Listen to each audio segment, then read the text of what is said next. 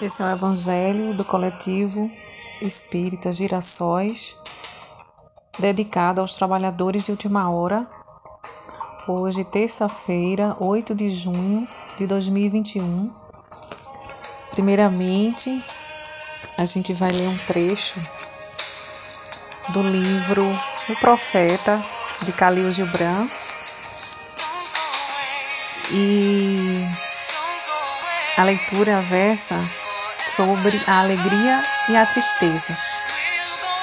Então, uma mulher disse: Fala-nos da alegria e da tristeza. E ele respondeu: Vossa alegria é vossa tristeza desmascarada. E o mesmo poço de onde surge vosso riso, muitas vezes foi preenchido por vossas lágrimas. E como isso pode ser? Quanto mais fundo a tristeza estiver gravada em vosso ser, mais alegria vós sereis capazes de encerrar. Não é o cálice que contém vosso vinho o mesmo que foi queimado no forno do oleiro?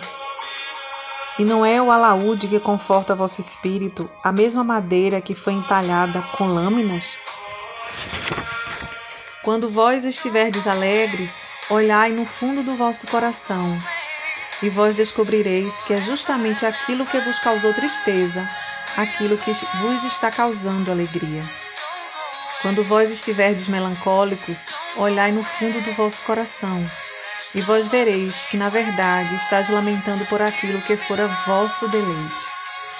Alguns de vós dizeis: a alegria é maior do que a tristeza. E outros dizem: não, a tristeza é maior. Mas eu vos digo: elas são inseparáveis. Juntas elas vêm e quando uma se senta solitária convosco à vossa mesa, lembrai-vos de que a outra está dormindo sobre vossa cama. Em verdade, vós estáis suspensos como pratos de balança, entre vossa tristeza e vossa alegria. Apenas quando vós estáis vazios, vos tornais imóveis e equilibrados. Quando o tesoureiro vos ergue para pesar seu ouro e sua prata, inevitavelmente deve vossa alegria ou vossa tristeza ascender ou decair. Na leitura de hoje, que vossa mão esquerda não saiba o que faz a vossa mão direita, do Evangelho segundo o Espiritismo, capítulo 13, item 3. Fazer o bem sem ostentação. Fazer o bem sem se exibir, sem ostentação, é um grande mérito. Esconder a mão que dá é ainda mais louvável. É o sinal indiscutível de uma grande superioridade moral, porque para compreender além da vulgaridade comum as coisas do mundo, é preciso elevar-se acima da vida presente e se identificar com a vida futura. É preciso, em uma palavra, colocar-se acima da humanidade para renunciar à satisfação que o aplauso dos homens proporciona e pensar na aprovação de Deus. Aquele que estima mais a aprovação dos homens do que a de Deus prova que tem mais fé nos homens do que em Deus, e que a vida presente vale mais do que a vida futura. Se disser o contrário, age como se não acreditasse no que diz. Quantos ajudam apenas na esperança de que essa ajuda tenha grande repercussão? Que em público dão uma grande soma e que ocultamente não dariam nem um centavo. Eis porque Jesus disse: Aqueles que fazem o bem com ostentação já receberam a sua recompensa. De fato, aquele que procura sua glorificação na terra pelo bem que faz já se pagou a si mesmo. Deus não lhe deve mais nada, Resta-lhe apenas receber a punição do seu orgulho.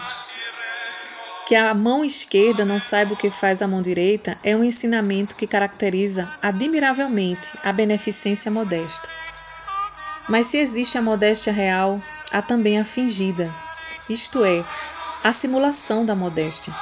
Há pessoas que escondem a mão que dá, tendo cuidado de deixar à mostra uma parte da sua ação, para que alguém observe o que fazem ridícula comédia dos ensinamentos do Cristo.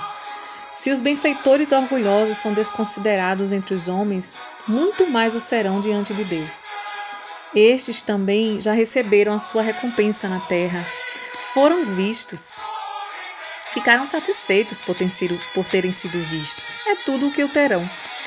Qual será, portanto, a recompensa daquele que faz pesar seus benefícios sobre o beneficiado?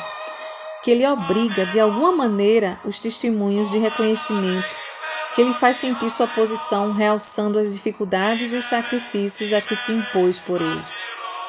Para este, nem mesmo existe a recompensa terrena, pois ele é privado da doce satisfação de ouvir abençoar seu nome. E aí está o primeiro castigo do seu orgulho. As lágrimas que ele seca em benefício de sua vaidade, ao, ao invés de subirem ao céu, recaem sobre o coração do aflito e o ferem. O bem que ele faz não lhe traz menor proveito, pois ele o lamenta e todo benefício lamentado é moeda falsa sem valor. A beneficência sem exibicionismo tem um duplo mérito. Além de ser caridade material, é caridade moral. Ela respeita os sentimentos do beneficiado, faz com que, em aceitando o benefício, seu amor próprio não lhe seja atingido, protegendo assim sua dignidade de homem ou de mulher, pois este poderá ou esta aceitar um serviço, mas não uma esmola. Acontece que converter um serviço em esmola, conforme a maneira como é proposto que se faça, é humilhar aquele que o recebe e sempre há orgulho e maldade em humilhar alguém. A verdadeira caridade, pelo contrário, é delicada, habilidosa e sutil em disfarçar o benefício, em evitar até as menores aparências que ferem, pois toda contrariedade moral aumenta o sofrimento do necessitado. Ela sabe encontrar palavras doces e afáveis que colocam o beneficiado à vontade em face do benfeitor, enquanto a caridade orgulhosa o humilha. O sublime da verdadeira generosidade é quando o benfeitor, invertendo os papéis, encontra um meio de parecer ser ele próprio o beneficiado frente àquele a quem presta um favor. Eis o que querem dizer estas palavras: que a mão esquerda não saiba o que faz a mão direita. Essa lição de hoje, ela nos remete, nos faz pensar no quanto de ações sociais né, que todos os templos, terreiros, igrejas, centros espíritas realizam e pouca caridade. Porque a caridade, nós já até falamos isso numa fala anterior, nesse mesmo evangelho das terças-feiras, ela não deixa faltar e não causa dependência. Ações sociais, que são as ações de fazer a campanha do quilo, da sopa, dar o cobertor, são importantes. Mas a caridade, ela envolve até políticas públicas. Porque a caridade, ela vai além, ela se antevê. Ela cria ambientes saudáveis para que ali naquele local, um exemplo, não haja violência. Quantos bairros mais periféricos, né, bairros mais é, necessitados de ações políticas, né, de políticas públicas, quando se coloca um campo de futebol, diminui os índices de violência. Então, por quê? Porque ali vai canalizar a energia que seria para violência numa atividade física. Isso é um exemplo. É, recentemente a gente ouviu falar num dos eixos de um coletivo progressista é, que o ambiente né, é tudo. Até o nosso lar, quando a gente, nossa casa, quando a gente arruma, a gente percebe que nos beneficia e a quem chega também. Então, fazer o bem, como diz, sem olhar a quem, sem ostentação, é respeitar quem recebe, porque quem dá, dá de coração. E não está se importando se aquela pessoa ela precisa naquele momento ou não. Mas ela dá porque ela tem. A gente só pode dar quando a gente tem. E essa alegria Pode ser exultante internamente ou pode virar uma tristeza constante quando a gente sempre procura aprovação Na primeira lição que a gente leu do, do livro Profeta de Khalil Gibran, sobre a alegria e a tristeza, ele diz: Enquanto uma come convosco a vossa mesa, a outra dorme em vossa cama. Então, o que a gente escolhe no que a gente faz para o bem dos outros reflete muito o que a gente faz também para o nosso próprio bem. Então, assim a gente encerra essa nossa fala, agradecendo o momento e que essa lição, que vossa mão esquerda não sabe o que faz a vossa mão direita, fale bem fundo nos nossos corações, para que a gente colha a alegria do bem fazer, como diz a lição que vem, que é os infortúnios ocultos, que foi lida ontem. A mãe, quando ela leva a filha para fazer a caridade, ela diz: dá de ti mesma Dá algo de teu, porque o que eu vou fazer agora é algo que eu fiz. Mas e o que você vai fazer de seu, minha filha? O que é que você vai dar de você? Fabrique roupinhas e dê algo que você fez. E quando chega uma das beneficiadas na porta dela, ela diz: Não digas a ninguém, porque ela não quer ser identificada.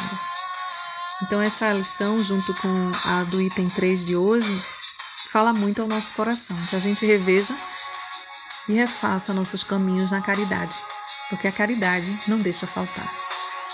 Que assim seja uma noite de paz, de amor e caridade, para que nossa mão esquerda não saiba o que faz a mão direita e a gente no céu, no nosso coração, a balança que pesar vai ser a do bem que foi feito com amor. E esse bem nunca é triste. Esse bem é para sempre e fala muito alto. Não precisa de propagação. Ele é, é amar. Assim seja.